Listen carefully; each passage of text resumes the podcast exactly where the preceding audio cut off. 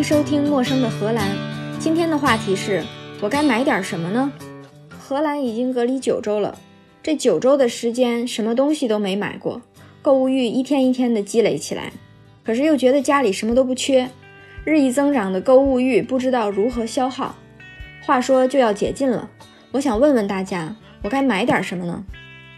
如果大家听我的广播，广播的前三期讲的就是我被入室盗窃的经历，最后的结果就是极简生活一夜实现。我一直以那天实现的极简生活为基础，继续保持着极简主义。现在就说给大家听，我家现在有什么？问问大家的主意，我该买点什么呢？先从电器说起，我有烧水壶和空气炸锅。有了这两样，加上电磁炉，基本可以满足做饭的需求。空气炸锅是一个让我惊喜的东西。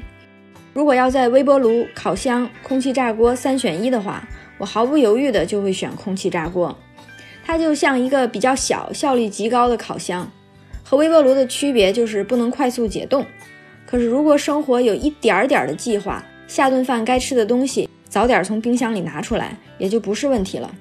空气炸锅可以炸薯条、炸鸡翅、炸丸子、烤白薯、烤面包、烤蛋糕、干锅菜花、干锅蘑菇、豆角焖面、做汉堡。除了不能煮面条、炖肉、蒸馒头，其他的好像都可以。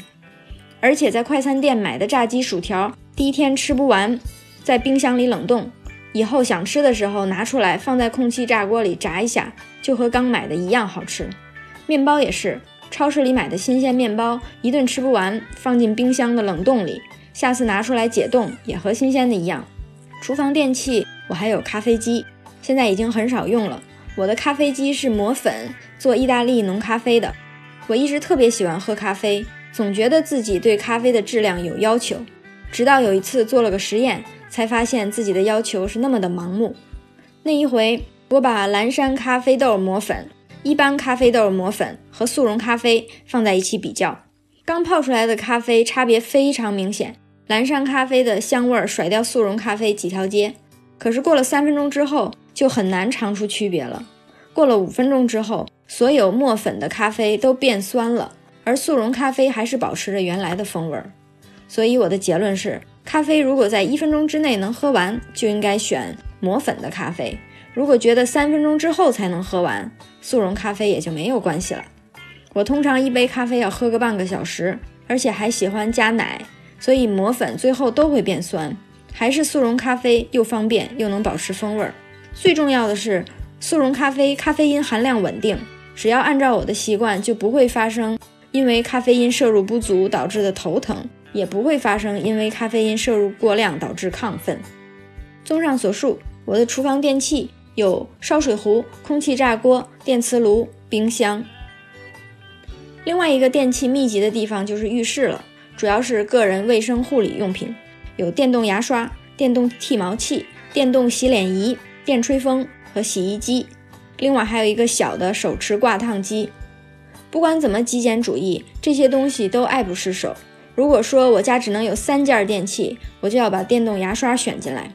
电动牙刷改变了刷牙的时候手需要来回刷的这个动作，只要把牙膏捅进嘴里，慢慢的从左挪到右边，从右边挪到左边就可以了。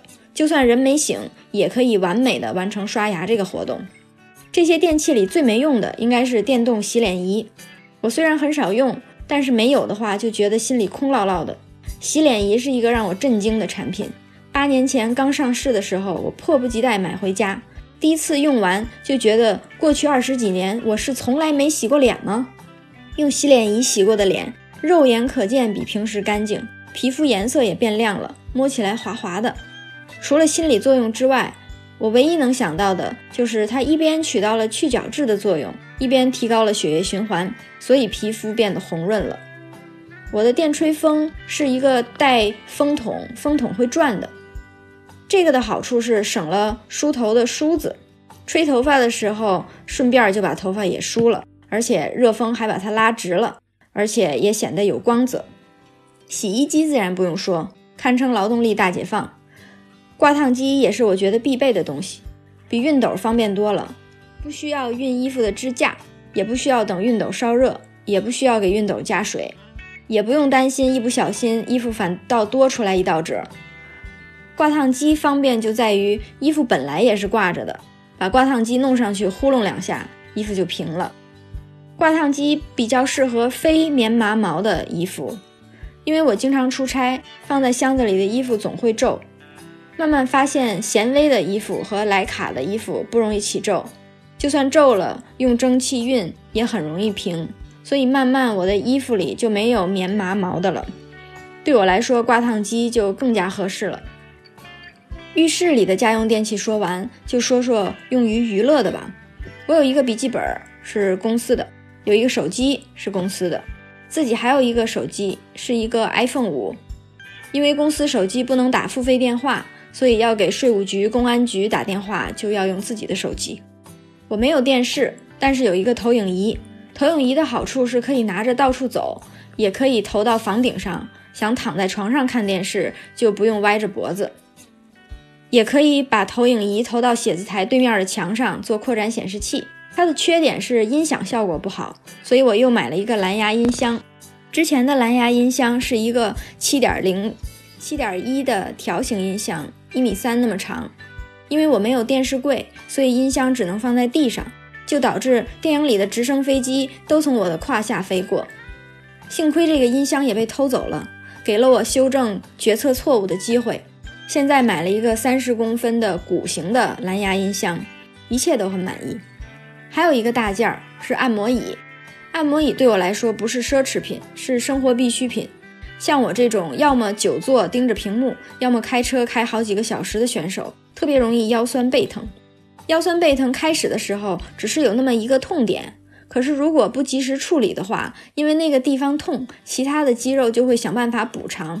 就是一边的腰疼，身体自动就会往另外一边救合，就等于一部分肌肉一直维持着收缩的状态，不用几天，那些一直处在收缩状态的肌肉就会拉伤，肌肉拉伤了就没有力量再继续保持收缩，你也就没办法再救合，腰疼就更严重，而且疼的范围会扩大，这个时候就需要更多的肌肉去补偿，问题就越来越严重。如果能在腰疼刚刚开始的时候就把那一小块肌肉放松，就不会发生后面的事儿了。不出一个小时，又可以生龙活虎的回到劳动岗位上。如果在国内的话，随便找个地方按摩，问题就解决了。但是在荷兰，想要预约按摩的话，要提前两个月，而且一个小时按摩要七十欧。我为了解决这个无解的问题，先把自己学成了按摩师，然后买了一个按摩椅，给我带来很大的安全感。以上就是我家全部的家用电器了，哦，还有一个潜水手电和上网的路由器。说完了厨房、浴室、客厅娱乐用的家用电器，就可以说说卧室了。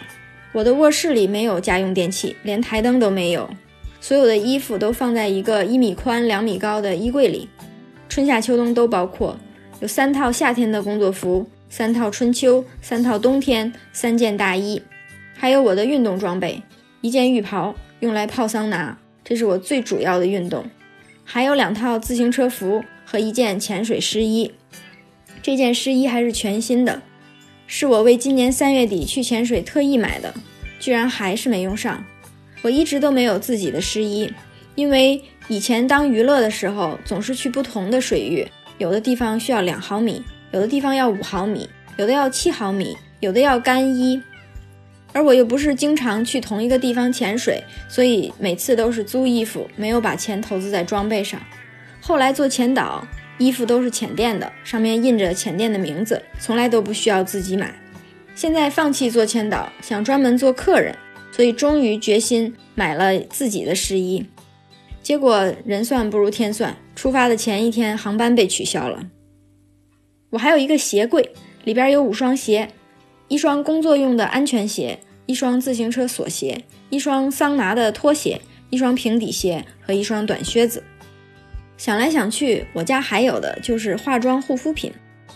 最近这两年很少化妆，但是化妆品也没扔，有隔离霜、眉粉、眼影、腮红，其他七七八八有的没的都可有可无。我之前有一期讲过，化妆和刷墙是一样的。那一期里就从理论上讲了各种化妆品的功能。所以从技术上，你有了以上四件就完全够用了。值得提一下的是腮红，我用的是四色腮红，浅色用来打高光，深色用来打阴影。因为色差不是那么大，所以就算手抖也不至于把鼻子打歪或者把下巴打歪，特别适合在没有镜子的情况下化妆。护肤品慢慢的就只剩下了一件，一瓶眼霜。这瓶眼霜既做眼霜，又做面霜，又做护手霜，听起来很奢侈的样子。但是你需要的就是买一瓶便宜点的眼霜。